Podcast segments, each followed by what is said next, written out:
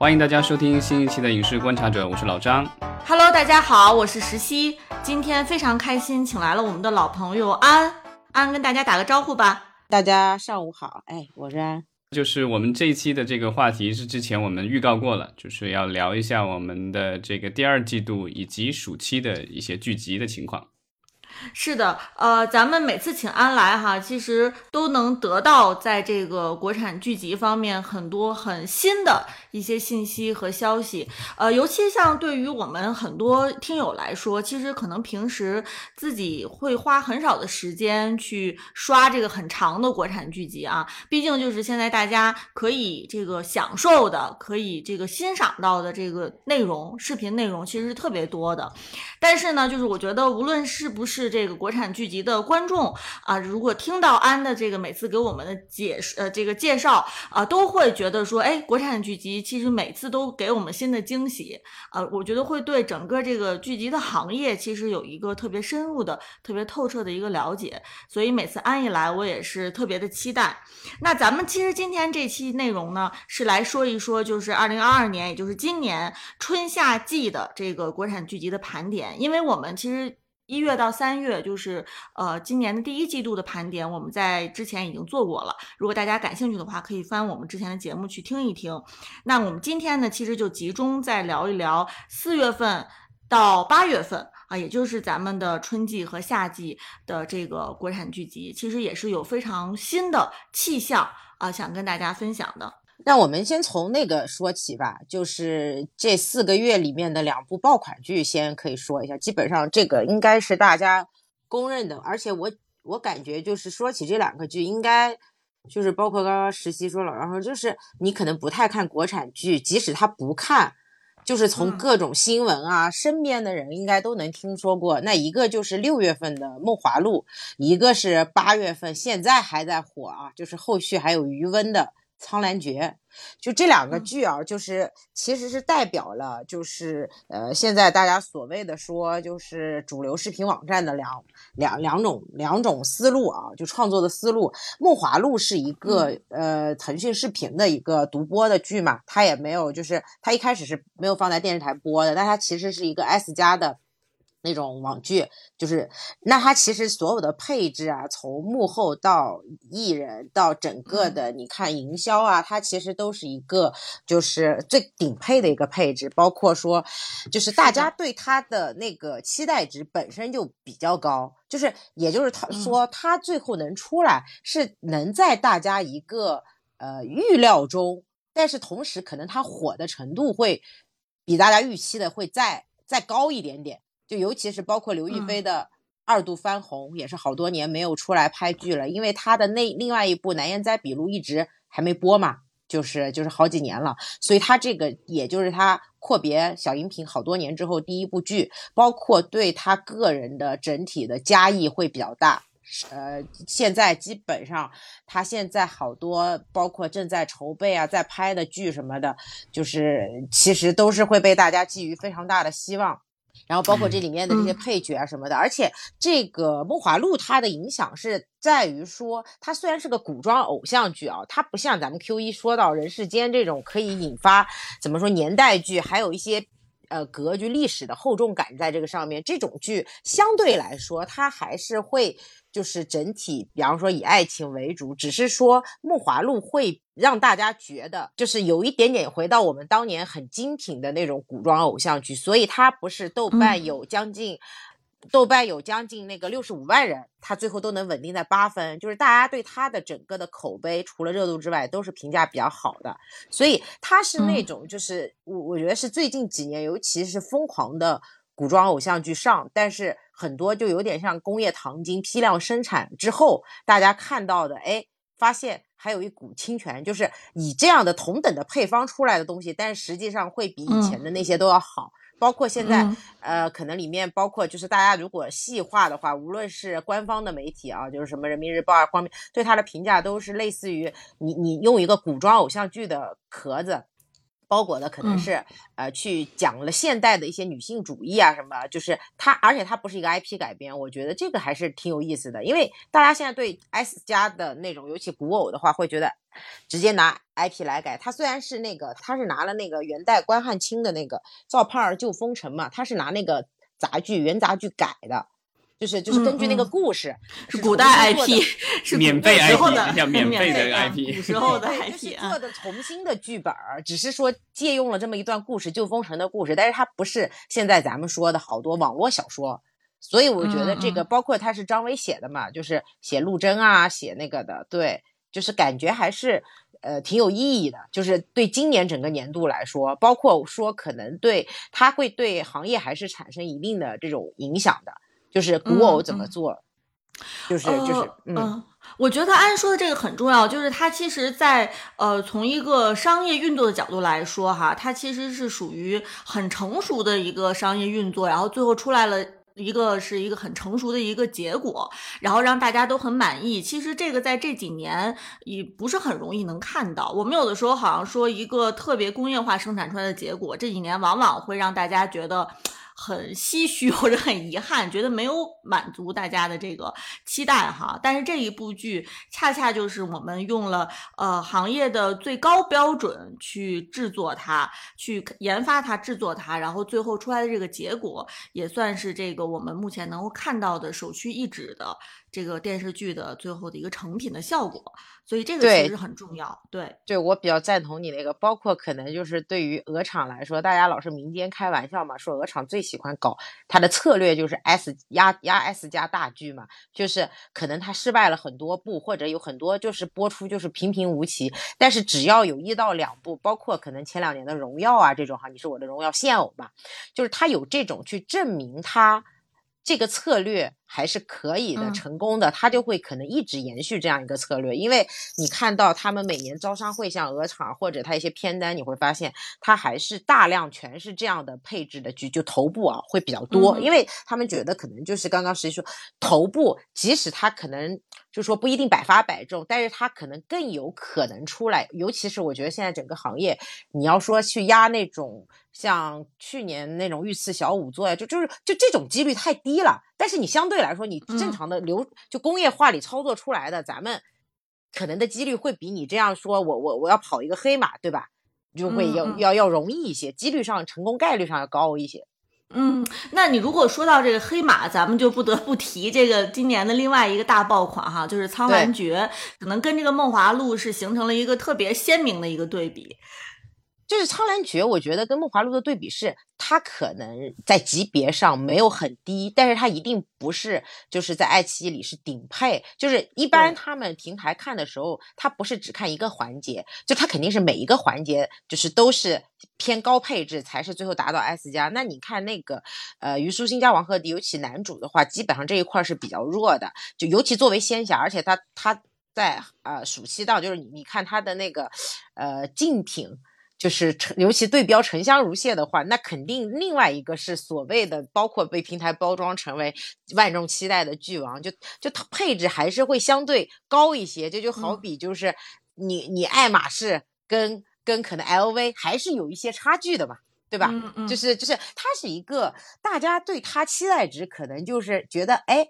呃还可以看一看，但是实际上你出来之后发现非常的有意思的一个剧。它它是爱奇艺独播的嘛，然后他而且他是感觉是有点赶啊，就是当时是《沉香如屑》先播的嘛，优酷啊就暑期档，然后而且它的整个排播也很奇怪，就作为你看一般大剧像优酷他们都会拉很长，包括隔壁那个鹅厂那个《星汉灿烂》，但是《苍兰诀》其实它的播出周期挺短的，爱奇艺的排播吧一般会跟别的有点不一样，它这个《苍兰诀》一次性上的时候，基本上一星期。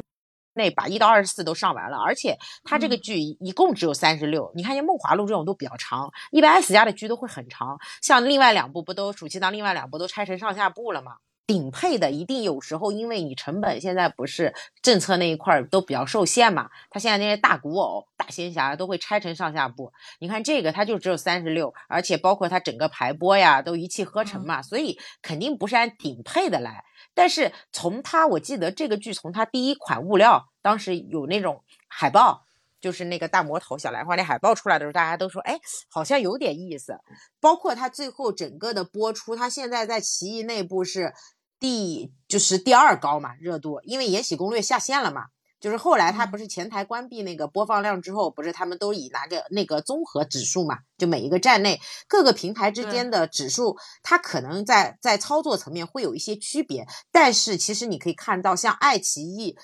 站内的话，基本上你过九千八以上应该都是小爆款，过一万以上就肯定是爆款，超级爆款。然后像优酷也是过一万以上就说明播的很好，因为它的这个指数。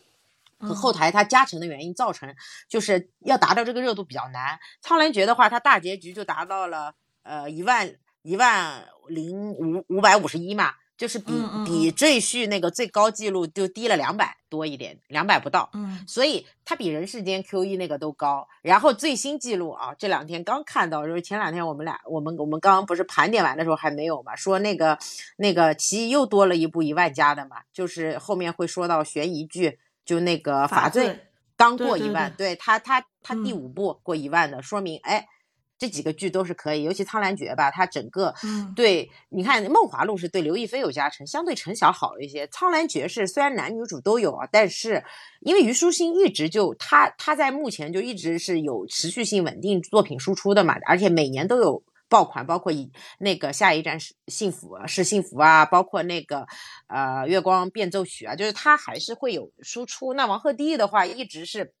除了出道的时候那流星花园道明寺可能高峰之后，后面包括玉龙啊之类，就一直是被大家抨击的嘛。这个剧之后，它不算说一下子跃升顶流吧，至少我感觉啊，就这种 B 级向的剧。它就类似于，就是可能不一定说有咱们 BL 那些剧，那么一下子啊，就是说《陈情令》啊，呃，那个《山河令》这种，一下子把你拉到最顶配。但是你至少是次于顶配的，这个还是可以的。它包括整个的各平台的数据啊、粉丝量以及热度啊都非常高。所以我看那个平台好多就是。嗯，把它的剧可能都提前了，现在都在预热了啊。嗯，咱们其实以前节目当中就反复说过这个点哈，就是说一看一个剧是不是爆款，其实就是看他的这个剧里面的演员很多是不是能够翻红，而且包括一些配角可能就都翻红了。对对对，是是是非常，而且我觉得还有一个是，就是包括这两个剧，它其实都是古偶嘛，但是古偶是它有一个大量的都是女性年轻观众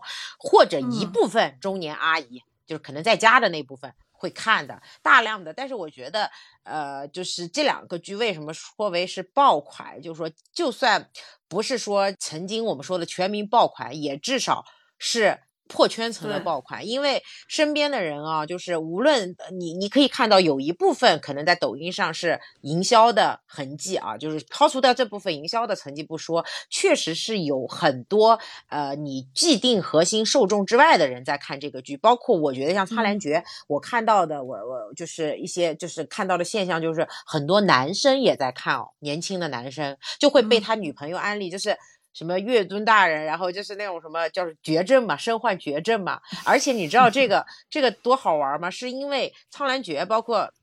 就梦华录怎么火呢？可能火到你旅游景地啊，打造那些就是你知道文旅加 IP 的这种。然后苍兰诀怎么火呢？你可能火到苍兰诀是它不只是说剧情啊、人设啊，你一个剧火，它连里面的 OST 都是你你你想前几年什么叫大爆款？就《三生三世十里桃花》一说出来，咱们瞬间就能唱起来那种，对吧？就是这个大爆款嘛，那花千骨嘛，琅琊榜，你就突然间就可以把它里面这个 BGM 直接唱出来，对吧？但是苍兰诀也是，它的里面的这些，我看那个 QQ 音乐还有记录破了，他们它里面的什么呃主主题就几首歌全都破了，就比方说什么冠亚季军，它全都包揽了，就很猛。我觉得其实非常有意思一点是，我们今年的这个《梦华录》和《苍兰诀》恰恰是在一个很微妙的时间点，就是一个是其实从国家政策层面上对古偶其实做了非常严苛的这个规范，因为还不像前几年，可能国家的政策还没有这么明确对于这个。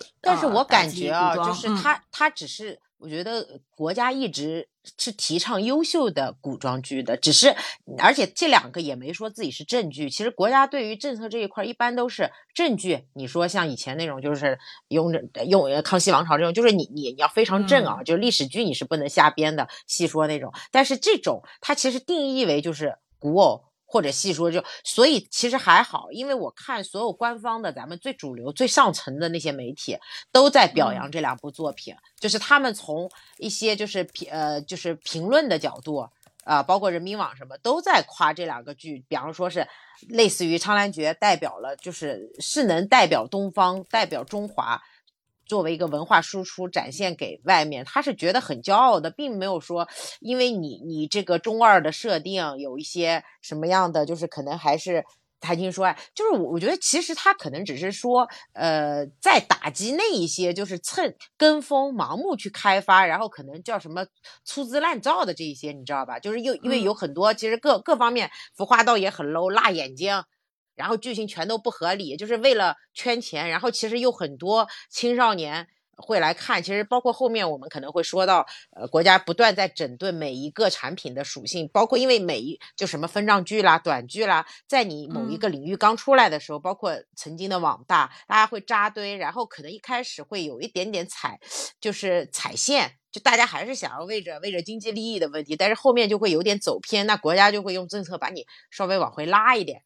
就是大家如果都一窝蜂去做这个嘛，我觉得这个是我比较赞同你那个。但是其实并不是说因为它限股了咱们出不来，就它其实还是鼓励你去创作更多精良优质的古装剧，应该是这个意思啊，就不是从数量上，咱们就是数量少而精嘛，对吧？嗯嗯，但是我记得好像这个剧出刚出来的时候，在出来之前好像就有这个新闻传出来，好像是因为为了配合国家的审查，里面的有一些这个名称什么的改了，对吧？把“模”字什么的都改成“月”了什么的。这个这个这个是正常的，而且这个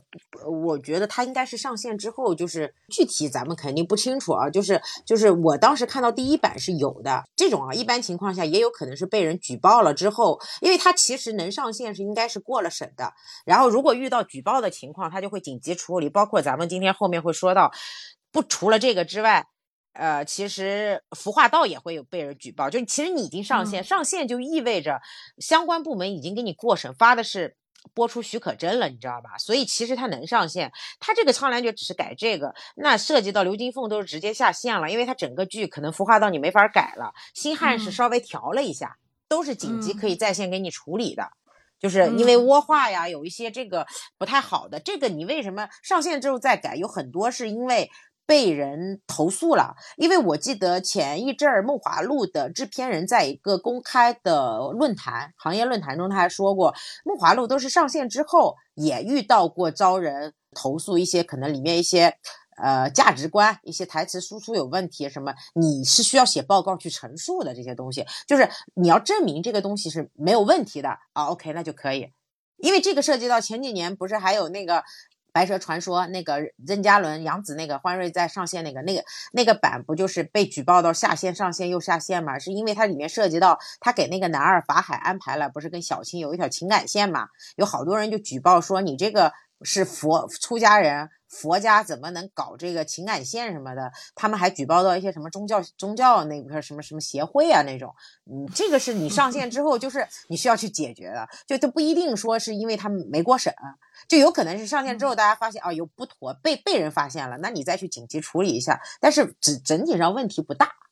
对，刚才其实呃，安妮已经也说到了这个星汉哈，其实是星汉灿烂的这个简称。呃，那咱们既然说到了这个星汉灿烂，其实就可以说一下今年暑期其实有这个三强对决哈，也就是这三部古偶，对，沉香如屑、星汉灿烂和苍兰诀。当然，我们现在看到很明显，这个最大的赢家哈是这个苍兰诀。呃，苍兰诀是最大赢家，但是我我前两天看到有个说法特别有意思，是因为嗯各种官媒就是也是上面那种就是主流媒体呃评价，然后因为这几个都是有大量粉丝的嘛，就是有点流量向的这种作品嘛，就是他的艺人，所以艺人就是他的粉丝都会在那 battle 嘛，所以说说到底去争论谁家才是爆款嘛，然后他就说，比方说人民日报认证。呃，我我这个剧是什么爆款？什么光明日报认证？我最后发现说啊，我们三部都是爆款，大家还是和谐一点吧，不要争了，不要抢了。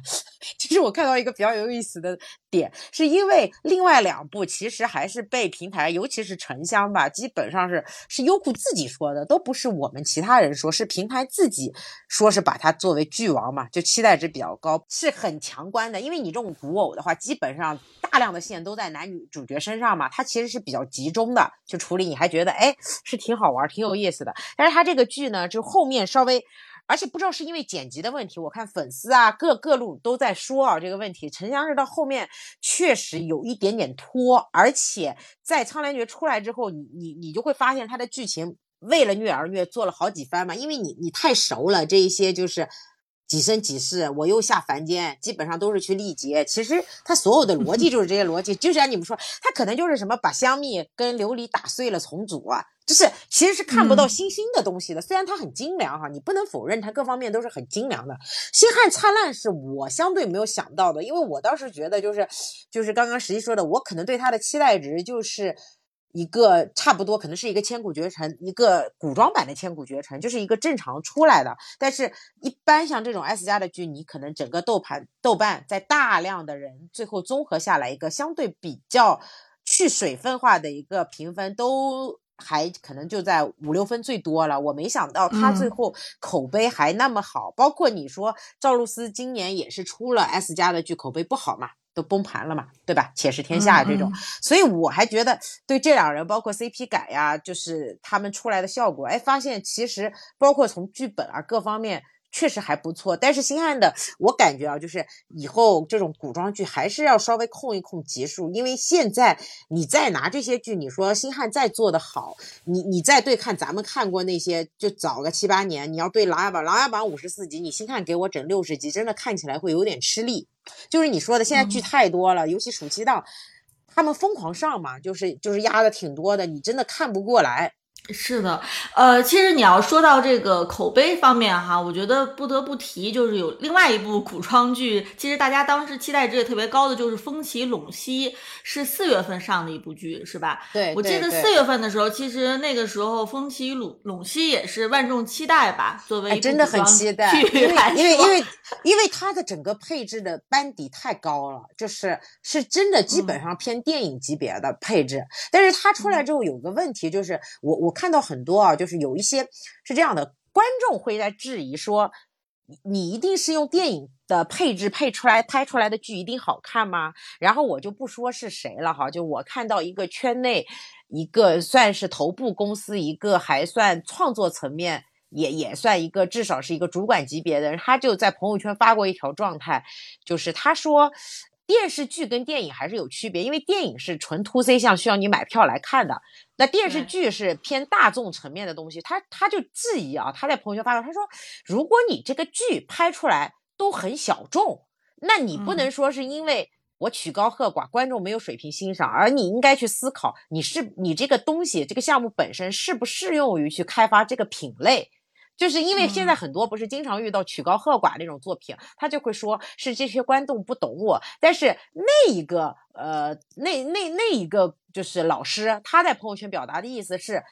其实你不应该所谓的把，就是就从产品属性来说，不应该有鄙视链，电影一定高于电视剧。那你电视剧大量的观众都看不懂你的剧，你应该是反省一下自己这个是不是适合开发成电视剧。我觉得他的观点挺有意思的。不过说起来哈，其实我们说的这这么多部古装剧，我觉得至少是比较多元化吧。就是说，像《风起陇西》，它可能选了一条 比较曲高和寡的这条路线哈，但是事实最后也证明说，呃，可能是这个结果。然后它就比较两极分化，因为因为是的，《风起陇西》比较有意思的是，它在收视层面，它击穿了人家电视台的底座，你知道吗？就低到已经让人家觉得。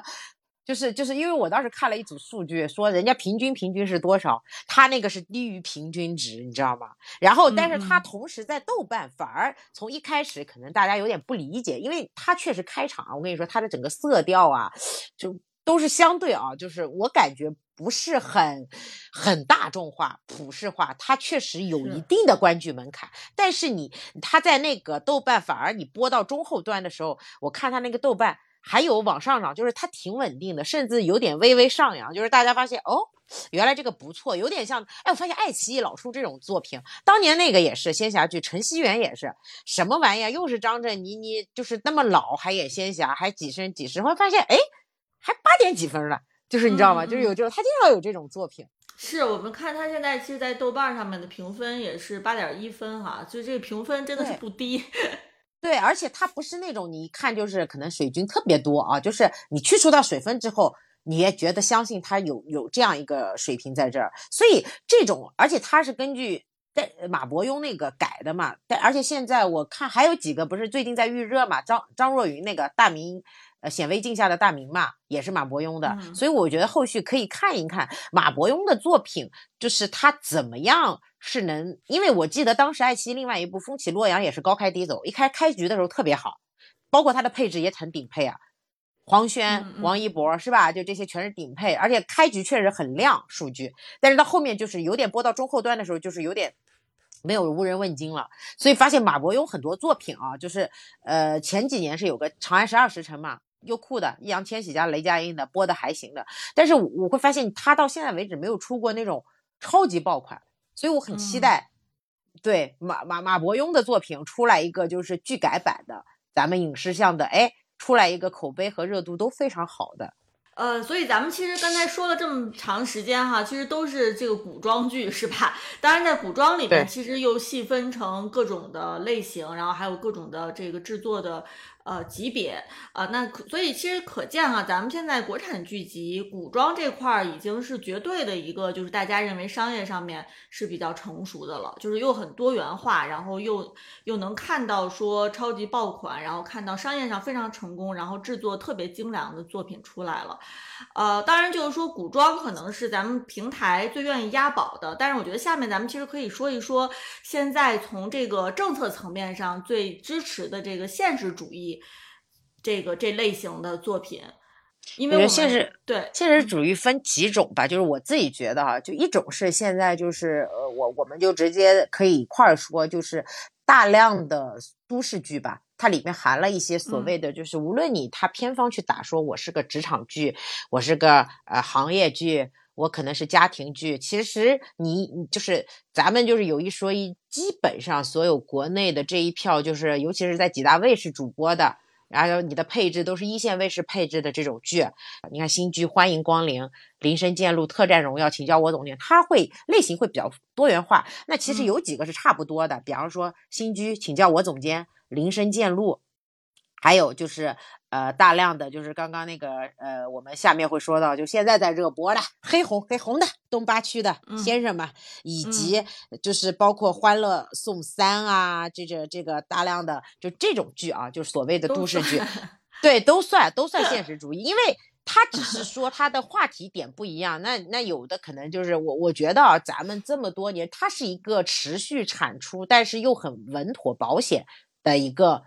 大的品类，而且它是贴合咱们，就是你刚刚说的国家想要去做，所以只是说能不能出爆款，相对来说这几年会少一点。尤其达到你看，你你能数上来就三十而已，是吧？前几年欢乐颂嘛，然后要不就是那个柠檬的小系列，而且后面小别离呃小别离行，小舍得小舍得好像不太行，它它就是有有几个。做做特别好，会突出一些，但是大量的可能是说播的也还行，人家没说播的不好。这种品类，它的你看它的收视率啊什么都会往上，包括新居啊，后来还有一个新居之约，你看名字你都分不清，你知道吗？全是这种，这就什么总监就是就是请叫我总监。现在有一个他们的名字，浙江卫视在播，其实你都是一样的，都都是就是讲职场这些男男女女啊这些，要不就是呃高考、中考。小小升初，反正来回就那些事儿嘛，就是对对，所以这个的话就是。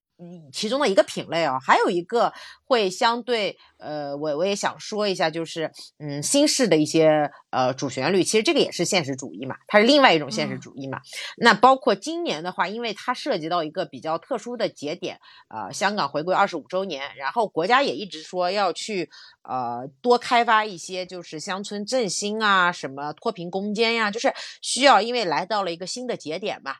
我们现在不是也在等二十大开放嘛，就是。咱们以前已经阶段性任务完成了，咱们需需要有一些作品去歌颂一下咱们过去的一些劳动成果，所以今年其实往年都会在 Q 三多一点啊。今年的话，基本上其实暑期档或者前暑期档都会有一些这样的作品，就就任务剧，每每每个卫视都在播的啊。包括那个你看那个《春风又绿江南岸》啊，它是讲那个乡村乡村的，还有《狮子山下的故事》。他是讲那个香港的，就是因为他其实主要还强强调一个就是，呃，血缘同脉同宗嘛那种问题。然后包括呃海之遥、大山的女儿，而且大山的女儿就这种剧啊，越小众一点，尤其在央视播有些剧，你看着热度就是相对，因为它不是大量的有流量艺人啊，这种剧就比较少，就说。哎，反而能出来超级高口碑的，但是可能很少人知道，就是因为看的人太少了。咱们身边大量，他也不可能做做大量的营销。咱们能看到的做营销的、做大的，全是你有营销预算的，对吧？还得你大山的女儿，豆瓣应该是现在九点二。你你想想，多少年都没有出这种剧了，九九分以上的剧。嗯，但是我觉得这里面可以咱们重点说一下这个《幸福到万家》。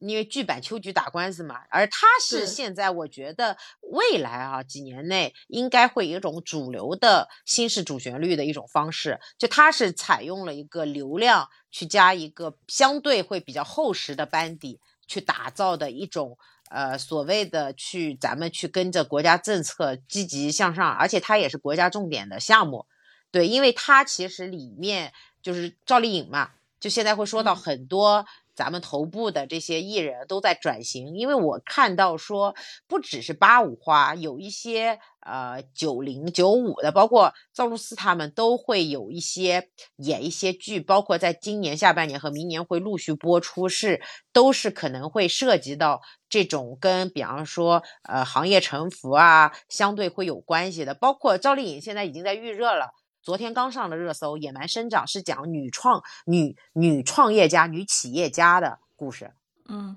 就是都可能会偏这种就现实主义，因为大家会一边演着古偶，可能就是搞搞人气啊，赚赚钱。因为古偶吧，就是刚刚实习说的，可能它的面儿就是它在就是营销啊，它在那个散面上面会比较广，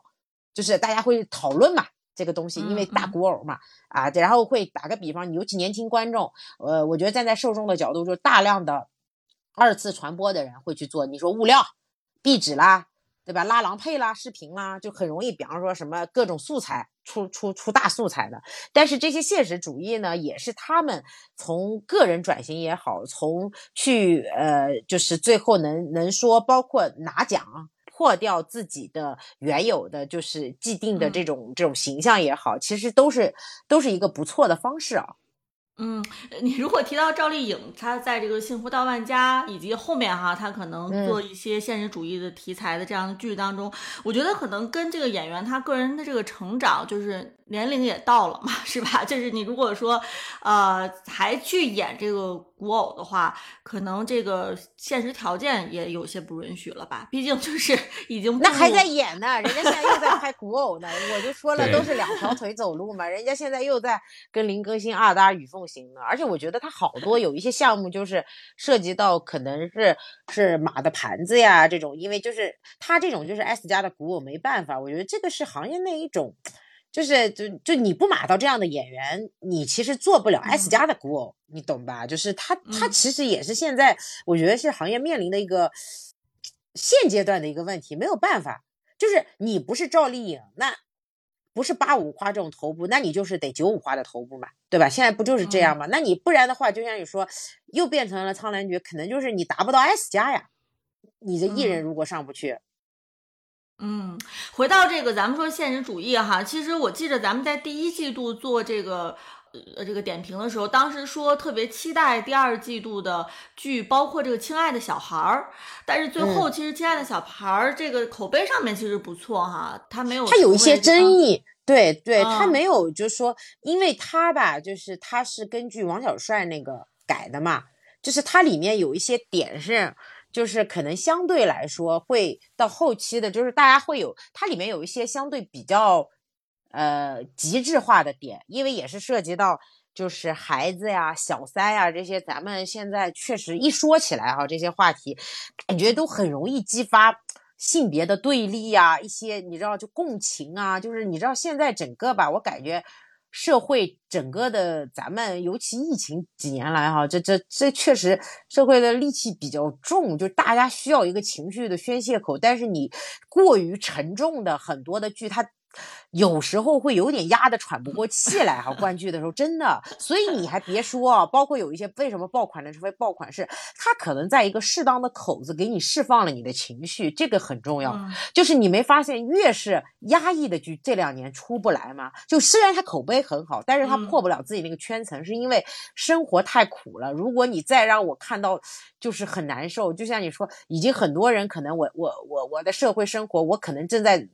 我的我的角色就是跟剧里也差不了多少，但是我需要一个宣泄口，我可能需要看到月尊大人为了我跟全世界对抗，但是我不需要看到我在生孩子，我老公还在出轨，你明白吗？就是真的，我真的有这种感觉，我不知道你们有没有，就是。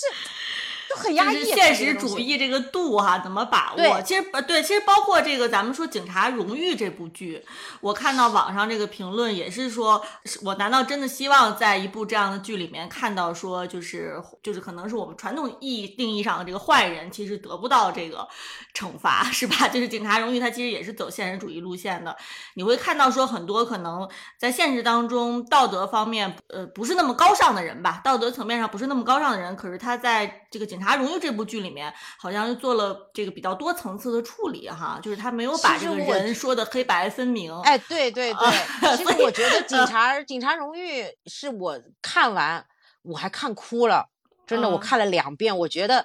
好久没有出现这样的剧，尤其是你，你以为从名字以为它是个悬疑剧，因为你大量看了，就是可能包括咱们接下来要说到的，就是悬疑剧之后，你会发现它这种这么相对会有生活化、烟火气的。作品很少，他这个我们当时就是包括我看到后来奇异那边的主创呀，他们也都就是在一些公开的场合，就是包括也接受采访说，他这个是做了大量的调研的，因为他写的是片儿警的故事，完全就跟现在的走的路子不一样。他首先他是个群像剧，就是你你你虽然看到张若昀是一番吧，但是它里面戏份还不多。就是如果你去看完之后，你会发现，包括从人物塑造来说，其实里面最精彩的，包括后来我看就自然热度哈，就上热搜什么的，最后播到剧的中后端的时候，就你你你抛除掉营销层面的问题啊，就说是观众愿意去共情代入的时候，你发现对，是里面一个配角曹建军，曹建军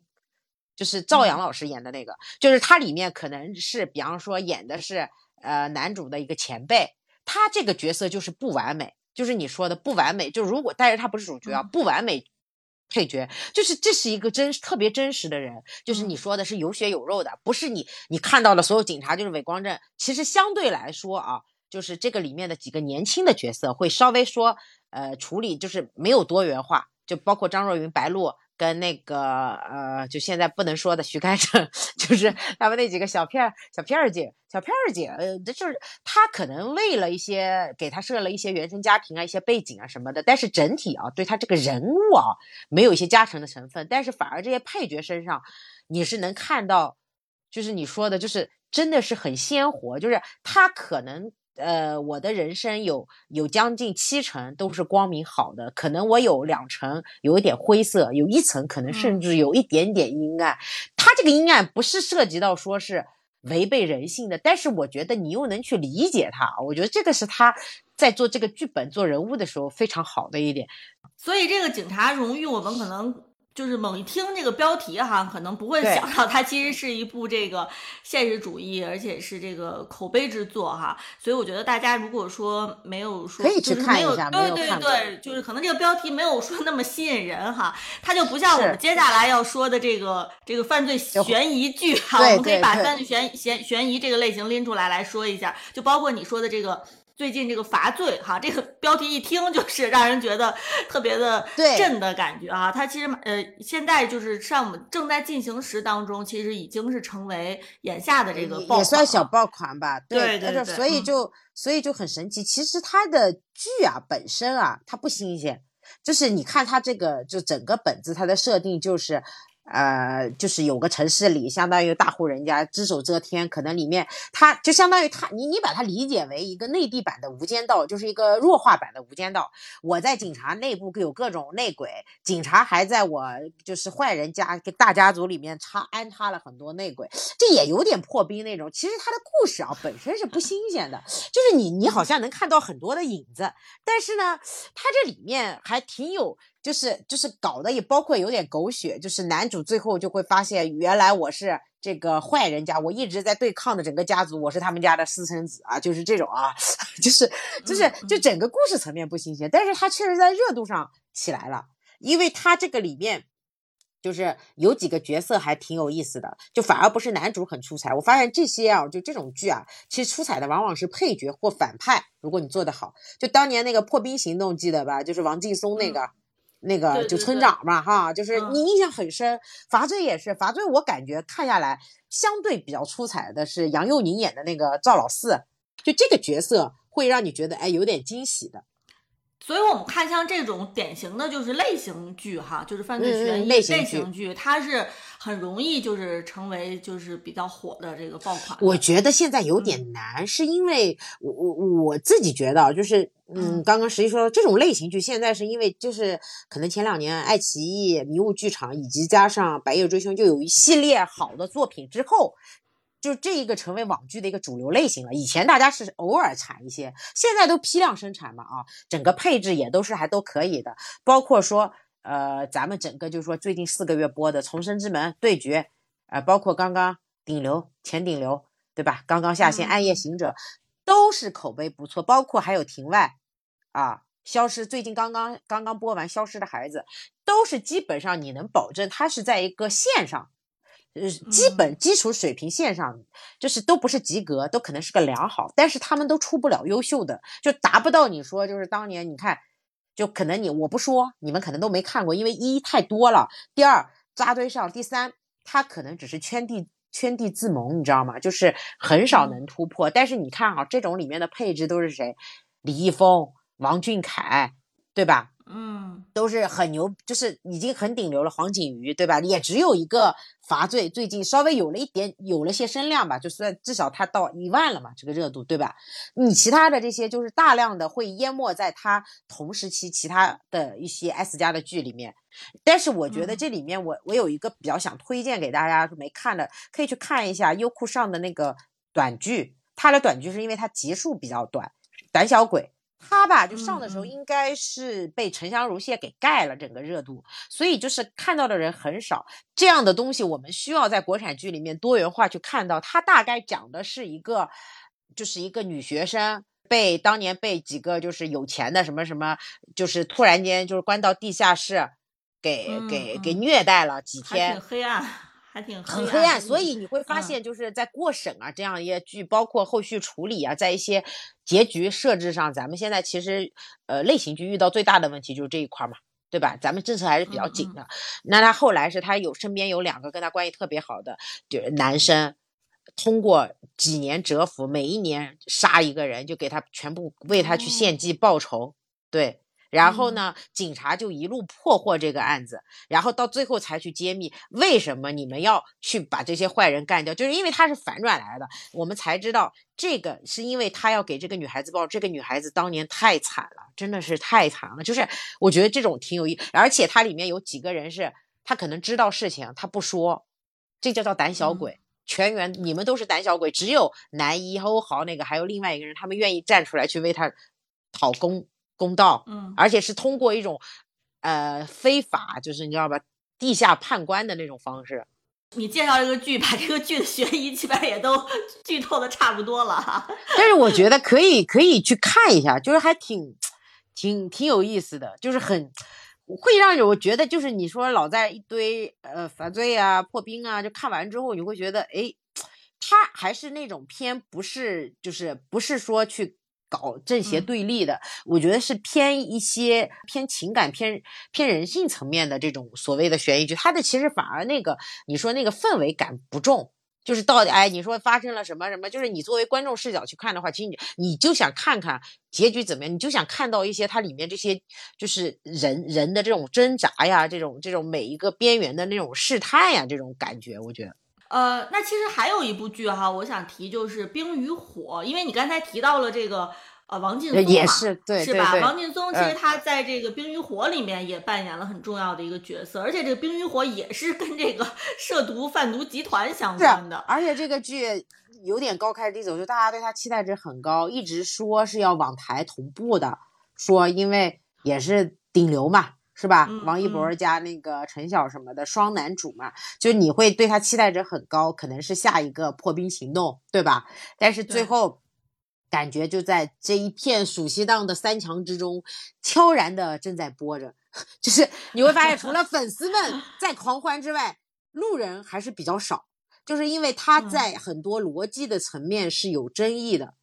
他吧，有一点点像哪个啊？就是像前面咱们说的《暗夜行者》，就是这两个剧啊。你看的时候，反正我我是看了一些啊，就是你你可能还是要带带带一点点点脑子的，就是它不是那一种让你很爽，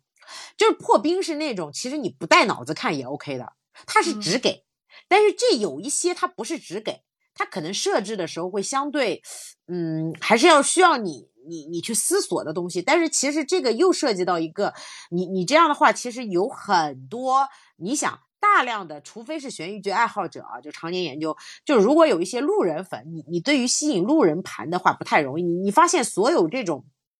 刑侦也好，类型也好，就是反腐也好啊，就出来这种全民爆款的，一定是相对只给。你看那个，你记得那个人民的名义吗？就出来我就查贪官，就是要只给。好多时候你就知道是他，只是你你说我怎么去扳倒他的问题。对，就是还是顺便提是吧？对对对，顺便提一下那个那个就是挂挂挂挂挂羊头卖狗肉的悬疑剧《回廊亭》，真的就是宣就是精华全在宣传的预告里了，真的绝绝子这个片子。你们是不是很期待东野圭吾？然后你又一想，那演员张新成加邓家佳就是新生代和相对的比较实力派的女演员，对吧？又姐弟、狼狗、情情欲加上氛围、复仇，你觉得所有的 感觉具备了所有的就是实际说的爽感，你太牛逼了！热门 IP，然后包括当时开播前各种热搜。结果开播之后一路下滑，大家都说这是个啥玩意儿？就是你不说我都不知道是改编自宫野圭吾的那个小说。就是这个东西是一个，就是我比较赞同石溪说的，呃，有有可能是就是这种什么工业化产品里面的那个瑕疵品都没有好好去生产，中间不知道给他搞了个什么一团件，就是我感觉是纯粹为了码一个盘子而码一个盘子，这种这种这种作品。呃，其实咱们聊了半天，聊到现在哈，所有的这些剧都是有平台去主导的，对不对？我们这都是说是平台剧，基本上平台相相对现在，我感觉嗯现在整体来说还是呃平台会就是台网会比那个台相对在在市场中影响力大一些。你看昨天吧，爱奇艺不是刚刚悦享会嘛公布的片单。就各种民间也会在说说这些东西，因为现在电视台的话，基本上还有很多平台的剧都是反哺给电视台的。然后电视台的话，基本上因为又受限嘛，又要播任务剧，每年古装又有一定的就是份额。完了呢，他还得播那些咱们说的现实主义的都市剧，就是其实都挺难的。就是就是剧不再是卫视的唯一的那个东西了，而且现在卫视还涉及到一个排播问题。它以前有时候一到周五每天播两集嘛，你们记得吧？周六周日可能因为综艺播一集。它现在吧，经常那些就尤其是一线的主五大卫视，经常还调。那可能因为某些原因，今天这周末又不播了什么的，就是嗯它这个排播会相对的没有以前那么的。呃，规划规范化，嗯所以造成很多剧播着播或者你想，那视频网站我可以给你有有一些排播方式，追剧日历出来之后会比较好嘛。所以我感觉就相对来，而且电视台会收到一些时事啊，今天突然啊就是搞不了了，就是又突然间延后啊什么，所以所以相对来说，卫视剧感觉会越来越弱化，它的在尤其在民间啊，在各种是呃，加上前两年收视各种造假嘛。有你看现在前视频网站取消那个前台播放量之后，反而好很多了，那个热度就很少听到说热度造假。你热度真的起来的剧，大家也都发现自己看过或身边人看过，对吧？是的，是的，所以我们其实真的是聊了这么半天哈，基本上就是都是在聊视频视频平台。那我觉得我们其实可以简单来说一下，就是到底现在卫视剧，呃，或者说就是没有这个视频平台在去主导的这样的剧，还有没有值得我们去看的？有啊，大家去。看一下 东八区的先生们，黑红黑红的，现在天天上热搜。我给老张安利了嘛，豆瓣二点二，这是国产剧近几年的叫什么啊最低谷吧？就是是。我还没我还没鼓起勇气看，我只看了一下评论，那个评论简直就是就是。虽然大家都在吐槽，但是评论数量好多呀，说明好多人都看了。对呀，你知道为什么吗？真的，你知道那个我我昨天还看到就是就是民间消息、小道消息说这个剧收视还上扬了，完了还有广告广告商要加码呢，就是因为他现在黑红，你知道吗？就是就是现在里面什么张翰的什么手。背稳，干什么都要被大家拿放大镜来看，你知道吗？一般都是拿放大镜看，你都说什么？像咱们说了前面说爆款什么《苍兰诀》多精良，这个不是张翰有多油腻，这个剧情有多离谱，你知道吗？就大家开始这有点像前两年的那个《鹿鼎记》是吧？那个对韦小宝江山的那个，对对对，就 是之后可能会有各种表情包出来，是吧？因为这个已经感觉就是确实，你去看的话会。发现它集齐了，就是咱们前面说的所有现有的，就是老咱们老说那个现实主义都市剧的所有的很多的黑点，它全都集齐了。所有的弊病，弊病就是大家想，比方说你说的什么人物油腻，就或者悬浮，或者就是自以为是什么，就是你觉得就所谓的根本就不是现实主义的，它全有，而且加上这些演员的演绎吧，就显得特别的夸张。就是因为你可能打个比方，你佟佟大为演可能就不会这么那个，你懂吧？就张翰跟佟大为演出来，可能同样一个角色，同样一种油腻，包括黄晓明，可能大家观众的感受感是不太一样的。所以这个是挺有意思的。对，然后还有就是几个卫视剧，我觉得挺有意思的是，呃，几个就续集嘛，《少年派二》《二十不惑二》《欢乐颂三》，然后基本上续集的话就几种情况，一。它续集的热度，呃，或者口碑相对比前作还好，虽然它可能在部分的人员上面可能做了一些呃改变，因为你其实现在你国国产剧你不像那个美剧啊，他们有些确实难以保证每个演员都在哈。二十不惑啊，挺有意思的，呃，豆瓣还将近保持了八分的水准。就是基本上啊，然后他他是从第一部的讲了主角们的二十岁，到第二部讲他们的二十五岁，包括因为它也是一个群像剧嘛，讲了四个女孩嘛的故事嘛。因为这几个续集其实都有点群像剧，《欢乐颂三》完全变了四个人继续来讲故事，但是也非常的悬浮，真的就是就正午这个招牌，可能也是因为它已经形成一个品牌化了，它没有办法嘛。它好像三四五一起拍的。现在只播了三，真的太太差了，真的不知道他的所有三四五演员是一样的吗？还是说也没一样的？一样的，拍完了，拍完了。啊，所以《欢乐颂》《欢乐颂》这个 IP 就是到这《欢乐颂三》基本上也就到头了，是吧？虽然说他拍了四五还没播，对，但是可能对于大家应该也不会有不会有六七了，应该按照这个，对对，就是你看到整个的市场的反馈，应该就不会有六七了。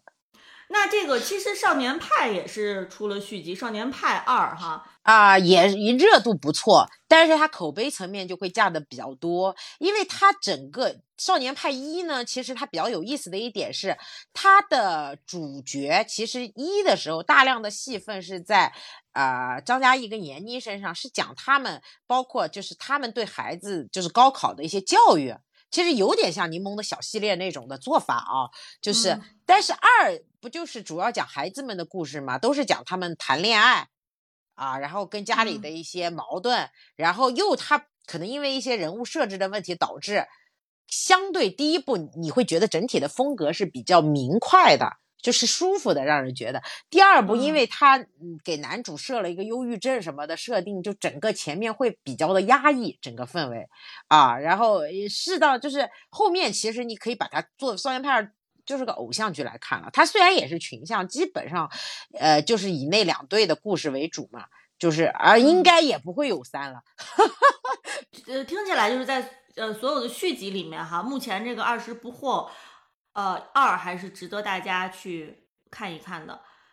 对，然后还有一个是应该是 Q 二播的《欢迎光临》吧，就是包晶晶的正午做了一一点点那种喜剧啊，都市喜剧的做法，但是这个剧好像口碑跟热度都没有起来，就是整个整个，因为它是白百合加黄轩嘛。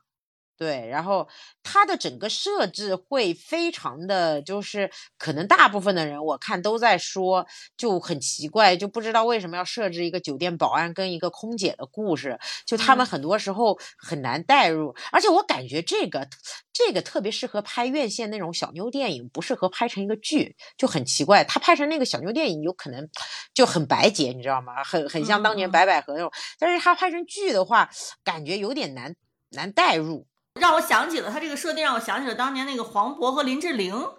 演的一部爱情喜剧，是吧？就是你要从电影一百零一次求婚，呃，对对对，你从电影上面，大家可能还说我愿意去看一个有点超现实的这个爱情故事啊。但是你要说让我就是在家里面看电视剧，可能你要是说看到这种设定，可能就是觉得有点魔魔幻了。对。嗯，呃，咱们每次跟安聊哈，这个时间都有点把控不住。咱们 其实现在已经聊了一个多小时了，我觉得最后咱们聊呃留一点时间，呃，让安来给我们展望一下，看看第三季度有哪些重点关注的吧。因为我们其实现在基本上已经是啊九月份，马上要到十月份了。是吧？今年这个呃，像之前安已经说了，就是今年其实还是挺特殊的一个年份，因为我们这个呃十月份开始哈，就是大家可能都要 进入到一个比较特殊的一个状态当中，所以其实我也挺好奇的，说第三季度啊，有可能有哪些剧还会成为这个全民关注的爆款？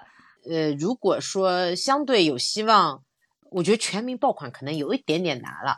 就是九月啊，就是目前定档的这些，呃，我觉得可以有一个剧可以关注一下。昨天爱奇艺片单里也有献礼剧，呃，零九月二十六号上东方卫视、浙江卫视加爱奇艺大考，这是我比较期待，因为它是讲的是大考哦，对新冠疫情下，嗯，高三学子怎么去处理高考？我觉得跟现在的时事就是就你没有见到过的，对吧？它的整个设定是非常与时俱进的。而且它的配置是沈岩加孙杰，加陈宝国、王千源、胡先煦、李庚希，也算是啊实力派加现在一些年轻演员里，就是还是比较呃有演技的这样一个配置，我觉得是可以期待一下的。嗯，而且这部剧我看现在呃预告出来，其实它是才一共才二十二集哈，其实是非常短小精悍的，而且每集其实也就不过就是四十五分钟。是的，是的。所以就是，其实像刚才你你一开始就说的这个，呃，爱奇艺他们现在做剧，他可能是也更愿意说这个剧其实是不要拖得更长，可能也符合大家慢慢现在新的一个观影习惯，就是你如果拖得特别长的话，可能后面反而后劲儿不足了。我觉得不知道是平台的意思还是怎么样，就是现在不都说。平台的领导不都说要降本增益嘛？其实降本降本，你时长越长，你势必就是这个制作成本下不来呀。这个确实，无论从演员的片酬啊，你特效呀，你这个你是按集数来算的嘛？你拍摄周期也是，所以还是呃尽量以前的话还是注水比较多。你看以前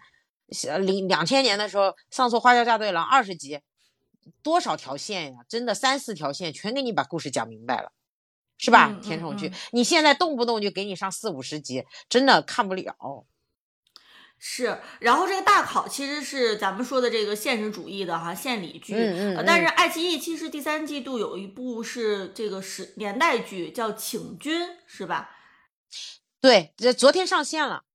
啊，已经上线了啊？我上应该应该是上线了吧？昨天它好像是空降的。但是我感觉啊，他出不请君报不了，就是感觉这两个人的搭配，我感觉李沁有一点点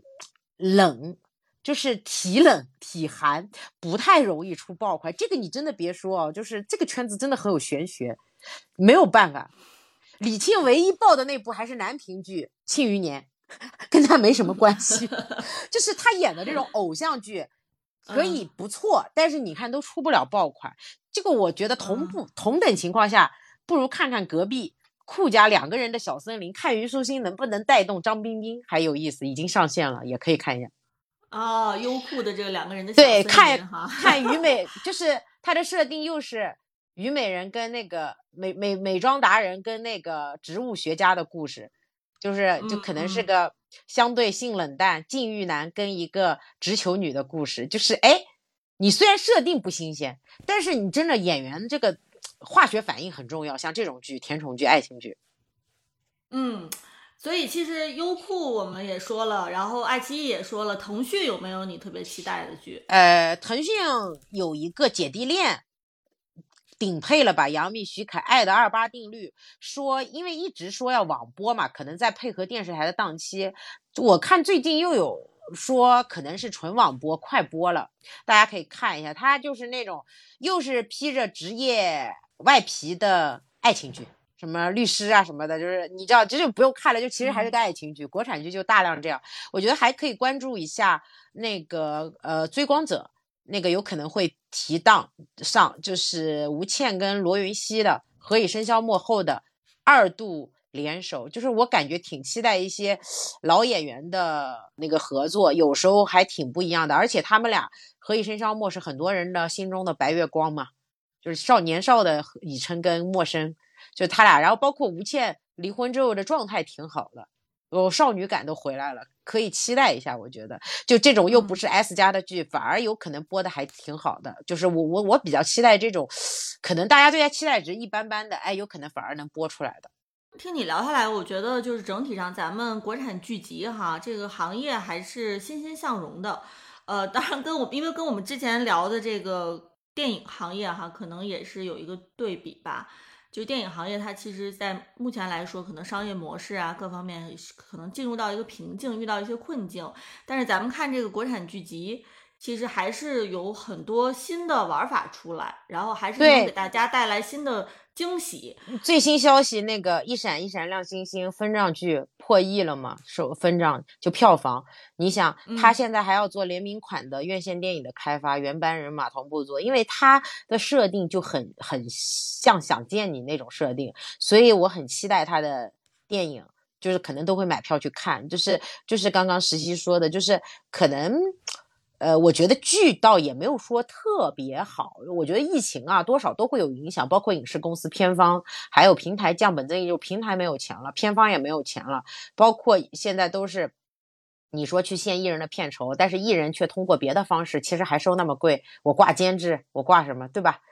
就是就是上有政策下有对策嘛，就是但是其实还是应该看到很多呃行业好的方面，包括我觉得短剧未来也可以看一看。就整个前几个月，我看像呃未来基本上就是优酷、腾讯跟芒果 TV 在做这一块，大家可以看一看。呃，也是出现了腾讯有个夜色清新分了四百多万嘛，挺好的。因为你现在不是降本增益开的剧少了嘛，你让你原来那个很多爱豆啊这些新人。都没戏演嘛，现在不都说在家抠脚嘛，所以短剧成了很多人的 新的就业方式，你知道吗？就除了在就业男团可能去综艺，那有一些 idol 啊什么，你看夜色清新就是管管管管乐加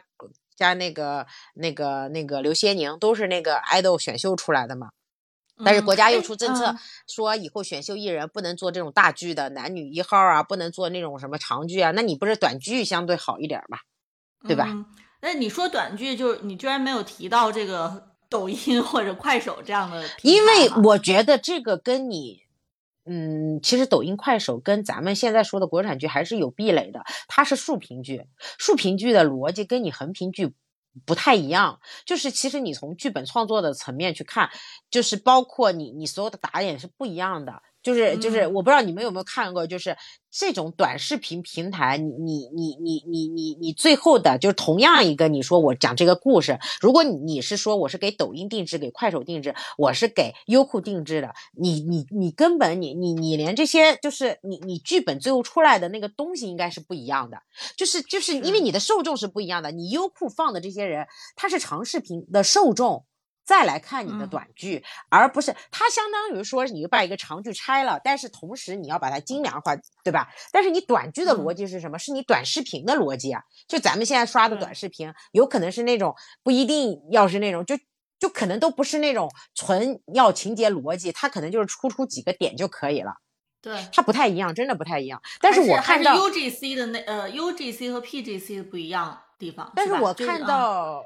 有很多呃传统的影视公司也现在跟抖音在做一些竖屏剧，包括抖音啊、快手，我觉得还挺有意思。但是你看哈，呃，跟抖音、快手做竖屏剧的，我觉得最大的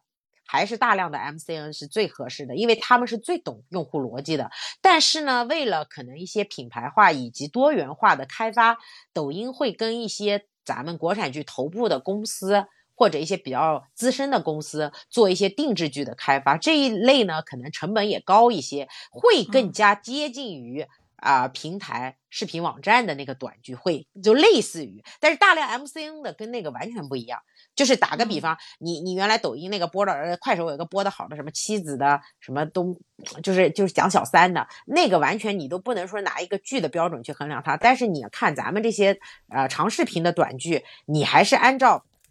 一个拍摄的标准的，它是有一个规格在里面的。那那一些有可能我跟你两个人搭个班子，我们我们在一个室内也能拍，但是抖音定嗯制和快手定制那些不一样，他们会跟呃长信。呃，就是呃，会跟那个做勇敢的心的那个公司，然后包括做那个呃，包括跟柠檬，他们都会做一些定制剧。这些可能是在一些题材啊类型，可能现在呃普通长剧不太容易过审，他们可能做一些嗯多元化的尝试，包括会邀请一些还是有一定呃知名度的艺人来加盟这样子。我觉得这个是可能是竖屏剧的两种两种不同的方向。呃，就是刚才这个不好意思啊，因为我这个就是有突然来了这个电话，然后这个离开了一下。然后其实我这个季度的这个就是呃，包括暑期的这个剧集的话，其实有一个问题我想请教一下安，就是你对现在的这个就是呃。怎么说？就是这种超前点映的这些剧集怎么看？就是因为之前咱们不是这个超前点播已经被这个有关部门给禁止掉了，然后但今年的暑期的几个大爆款其实都做了这个所谓的超前点映，然后啊、呃就是让邀请这个主创跟大家一起就是来看这个大结局，然后呢就是观众的话必须要是会员，然后要要兑换或者是要另外单交钱去看这个东西。你对这个商业模式有有什么看法吗？我觉得这个模式它有局限性，就是它操作的逻辑应该还是基于你这个剧本身要播得好的基础上，你才有更大的可能。就是因为你即使是 S 加的剧，如果你比方说咱们呃今年像《且试天下》这种，就是最后播的时候可能有点没播好，或者正常播出，其实它虽然说。因为从平台逻辑，可能他也我我看平台还给他颁奖了，没有说很很差，但是他肯定没有达到你想象中那种。你你如果不是嗯，至少不是个爆款的话，你你做这种超前点播，有可能它的受众范围还是比较窄。但是我觉得在国内相对还是有一点点难，即使爆款，很多人比方说呃《梦华录》《苍兰诀》呃。盗版出现的太及时了，就很快，就是 就是你你今天可能他八点钟给你后面八集解锁完了，你可能十点钟就能在别的平台看到，你就等一下就好了。然后大量的人可能因为我觉得大家对这个超前点播啊，相对还是比较反感的。我看到很多声音会说，我已经是会员了，为什么要让我两倍收费呢？就我我我我自己我也是他这种感觉。这次反正他们好像改了个名儿，对吧？叫超前点映，然后呢还有加上主创一起的直播什么的，对对反正玩出了一点花样。呃，其实他他就是因为国家其实已经禁止超前点播了嘛，所以又被投诉了嘛。其实当时就是因为有有有观众投诉，有网友投诉的，所以才出了这个政策。那所以现在他他就把它变成了一个宣传方式，就是我们跟主创一起看大结局。我理解为是一种就就就营销的方式，搞成活动啊哎，对，这样的话 我就符合国家政策了。我不能再再纯粹说你们来看吧，我你们要单独付钱，那这个会被举报的。但是我今天跟主创一块儿来，我们一块儿看，对吧？我们顺便还有抽奖，有什么？就是实际说的，那这个又不一样了，你没法去界定，没法判断，就叫上有政策，下有对策。但是我觉得，嗯，在在现有的这个环境下啊，这个不是一个长久之计，因为我感觉，尤其是我说实话，现在经济挺萧条的，你你要突然让我花十八块钱看这个，你大量的人还是不愿意的。人家视频网站这个会员为什么到天花板了，也是因为大量的人要跟你借会员，好多我的朋友可能可能他都是很有钱。但是他不愿意花钱买视频网站，他都会来跟我借。但是你们记得吗？视频网站一个号是能，比方说什么三四个号是能用的，它有限制嘛。但是你可以借一两个人是可以的。所以其实是有大量的人他是没，你是就中国是没有这种消费习惯，他需要培养。而且中国的人口基数很大，就是有这种消费习惯的，可能只是很小一部分人。就像这就为什么几大视频网站都到了会员的天花板，很难再突破了。嗯，你不可能让咱们爱奇艺好像已经这连续好几个季度低于一亿了。而且我跟你说，我身边很多年轻人以前是会员，现在真的就是因为大环境不好，经济不好，疫情后疫情时代啊，你你都裁员了，你都降薪了，然后你饭都吃不好了，你还给我这，他们都是那种最近没有洗，就以前都是按年来交费嘛，现在他们都会是按季度。如果爱奇艺最近没有我想看的，我就只只冲腾讯，都没有都到期，就先都不看，哪个有好的剧了，他们再去看。我跟你说，我最近遇到特别多身边的同事啊，还有朋友认识的人，包括我去健身认识，全都是要看《苍兰诀》了，去紧急充的爱奇艺。真的就所以单独剧的这种拉动性也很重要，就他们可能到期了就不续了。还有就是综艺也是，其实都是纯内容导向的。我为了看《快乐再出发》独播的，我得去充芒果 TV 的会员。嗯嗯，那看来将来的这个内容的竞争会越来越激烈，因为大家的这个荷包是越来越不充实。淘宝上经常不止这个，其实中国的盗版事业特别牛，不止这个。比方说，我自己是因为 P 图嘛，我会买好多软件，一年可能一百、两百、三百。那这种你淘宝上都可以几十买，买回来之后它可能是一个共享的，然后过不久、过几个月封了，你就再买呗。但是我后来就自己单买了，因为太麻烦，动不动就给你封上。嗯 嗯嗯，所以就是保护版权，现在还是这个比较难的一个工作。我觉得确实 在咱们国内有点难，真的盗版太多。因为你知道吗？我我们自己。我我在我们自己家剧我播的时候，他不是平台有时候会说你们看到盗版的链接整理好丢群里。我我自己平时有时候偶尔还会看个盗版，但是遇到自己家剧上的时候，我到处去找盗版链接，然后全都发给平台，让他们法务取缔。